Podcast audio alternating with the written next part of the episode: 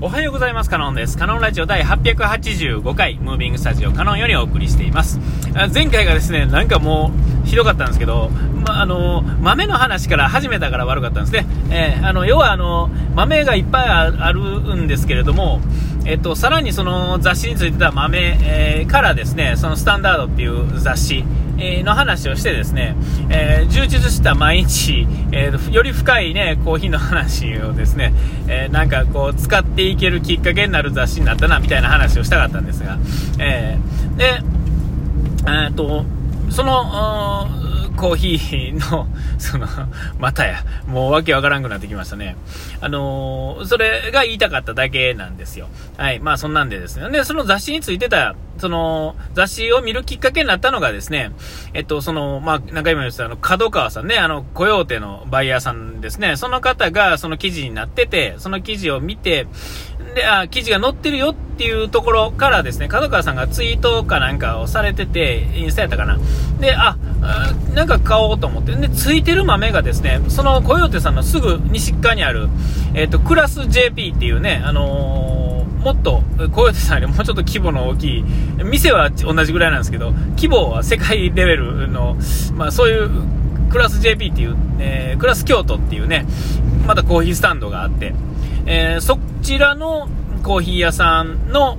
えー、豆がついてたんですね。えボリビアの豆で。で、あの、なんていうかな。飲んだらですね、えまあ僕的にはなんかあの、よくあのフレーバーノートでですね、なんとかあの砂糖気味のようなとか、えー、ブドウのようなとか、レモンのようなとか、ね、あのナッツのようなみたいな言うんですけど、フレーバーノートって言ってね、基準が、あの世界基準みたいなのがあるんですが、ああんまり僕ピンとこなかったんですが、あのたまにね、その人フレーバーの香りっていうか、なんか雰囲気っていうのは分かるったりするんですが、えっと、まあ、そのクラス AP さんの、まあ、のボリビアの豆はですね、えー、僕の中ではなんかこう、すごいこう土の感じがするっていうんですかね、えー、土の感じをお前は味わったことがあるんかっていう話ですが、そういうことじゃなくて、なんかこう、土なんですよ。えー、まあ、そういう感覚の、え豆がついてて、で、えその、で、まあ、まあ、雑誌もおしゃれな雑誌なんで、えー、で、あの、ちょうどね、あの、その日はですね、あの日中、お休みやって、日中、ね、日が出てですね、ちょっとまあ春の陽気みたいな雰囲気だけあったんですが、まあ、実際はあの、真っ昼間1時ぐらいにちょっとね、ベランダに出てですね、机と椅子出して、えー、ちょっと小粋にしてみたんですが、ちょっと寒かったんですけどね、まあそれでも、あの、ちょっとおしゃれな雑誌と、えっと、グラスに入れた、あその朝入り、そのね、あの、ボリビアのコーヒーと、で、まあ、トーストですね。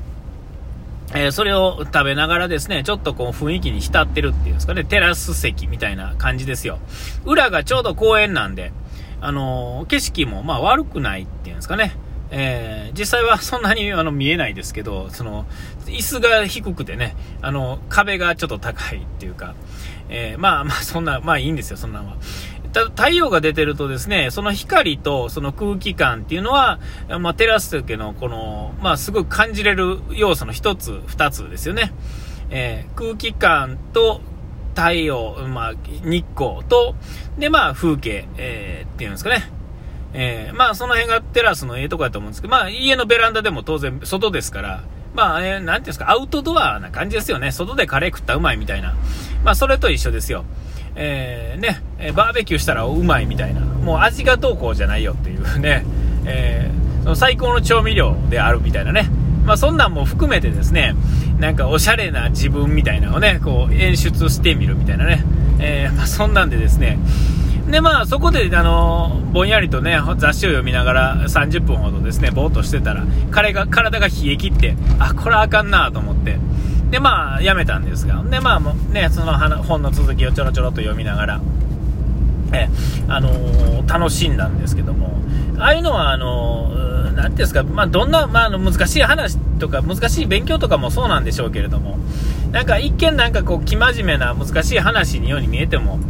あのー、一回その世界で、あの、どっぷりね、頑張、頑張るっていうかね、頑張るってことでもないんでしょうけど、まあ僕からしたらですね、なんかもう、おちゃらけた、なんか、なんか、チャラチャラしたものを見る、っていうんですかね、何も頭ま使わずにね、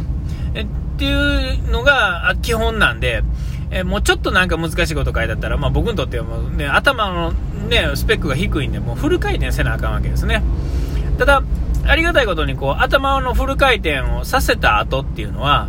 同じ内容のものが次見るときは、フル回転100%からですね、95%みたいな感じでですね、ちょっとずつあの、同じものを、ちょっと緩いめのクオリティで読めるようになる。で、それをずっと続けていくと90%、85%、60%みたいな感じでどんどん下がっていって、で、あのー、初めて見た時は100%で使わなあかんかった、その、ちょっと難しいと感じてた本も、えっと、50%ぐらいの脳みそで見れたりするようになると。えー、ほんなら、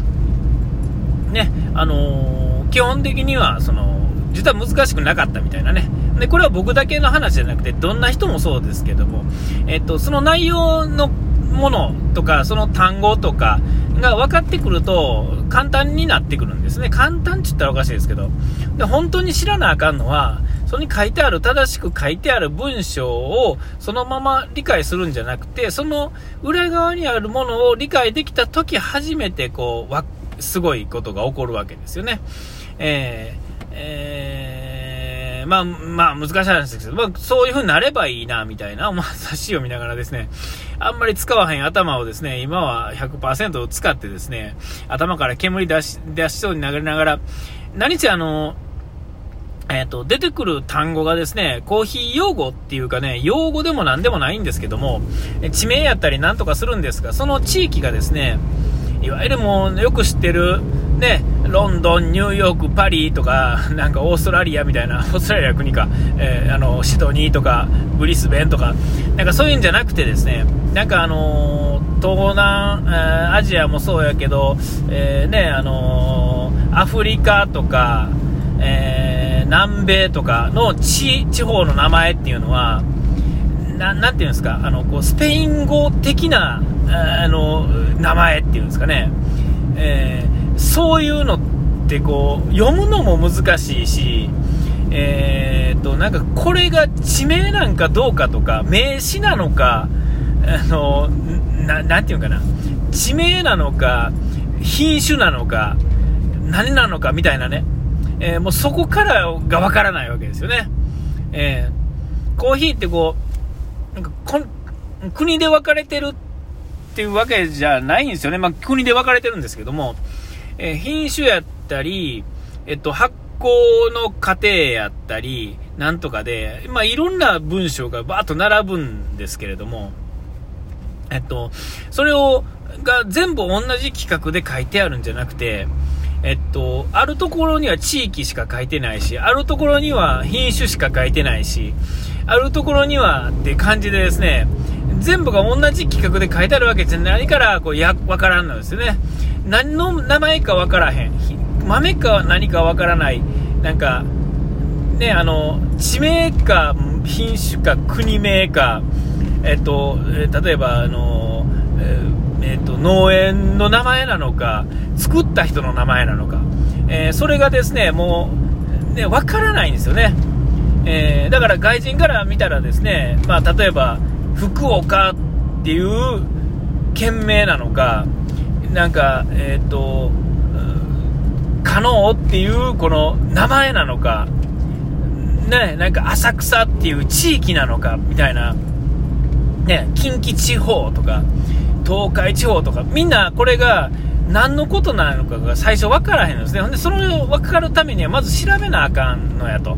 えーでも、その調べる範囲、あの覚えなあかん種類もあの多いていうんかな、日本だ日本だけでも多いのに、例えば、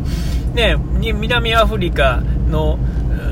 なんとかっていう、ボリビアっていう国がとか、なんかね、なんか、あのー、いや、あれはなんや、エルサルバドルっていう南米なのかとか、なんかそういうことになってくるわけですよね。中南米、まあええか。あの、で、なんかそういうことになってくるわけですよ。ほんだらもうなんか何のこっちゃわからへんわけですね。ほんだらもう、もともとわからへん上に、えー、さらにその、その基本、基礎がわからへん、基礎というか基礎でもないっていうんかな。えー、もうそんなんがわからへんとですね、もうそれいちいち調べなあかんと。ああ、これ場所やったんかとか。ああ、これ、この辺なんか。で、地図を開いてですね、見ようとしたらですね、Google マップでも、えっと、カタカナで書いてないわけですね。か他の国行くと。横文字で書いてあったりすると、こうパッと見てもわからへんとか。え、あ、なんじゃこら、みたいなとこから始まるとですね、もう一つの、えー、なんかね、その、見るだけでも、もう何分もかかるわけですよね。いちいち。それでもあの辞書じゃなくて、スマホだけで見れるからマシなんですよ。普通やったらその地名なのか品種なのかやと、えー、見る、開ける本が違ってたりするわけですから、昔もっと大変やったわけですよね。えー、まあ、そう考えるとですね、今は、まあ、幸せではありますよね。読みながら、その読んだ記事の機械のまんま、そのいちいち調べられるとか、えー、その長押ししてとかね、あのそう考えると、まあ、便、ね、早い。昔の人に比べたらまあ早いわけですけれども、まあ、それでもですよ、それでも、えー、僕、煙が出ながらですね、まだ、まあ、これから読むと、えー、だから今は体験をね、ずっと続けてきてるだけで、あんまり覚えてなかったんですが、その、え、そういう、なていうんですか、知識みたいなのも、まあ、ちょっとずつね、広げていって、あの楽しまんとあかんな、みたいなね、え、その雑誌、それをきっかけになる雑誌が、まあ、そのスタンダードっていう本、えー、で、なるんであろうかな、とかいうふうに、まあ、ちょっと思ったり、思わなかったりですよ。はい。まあ、あの、この雑誌のことについて、ちょっとね、えー、どっちもまとまらないっていうね、あの、相変わらずのクオリティの低さですけれども、まあ、あの、僕の一人語りなんで、まあ、お任せということでね。はい、お時間来ました。ここまでの相手はカノンでした。うがい手洗い忘れずに。ピース。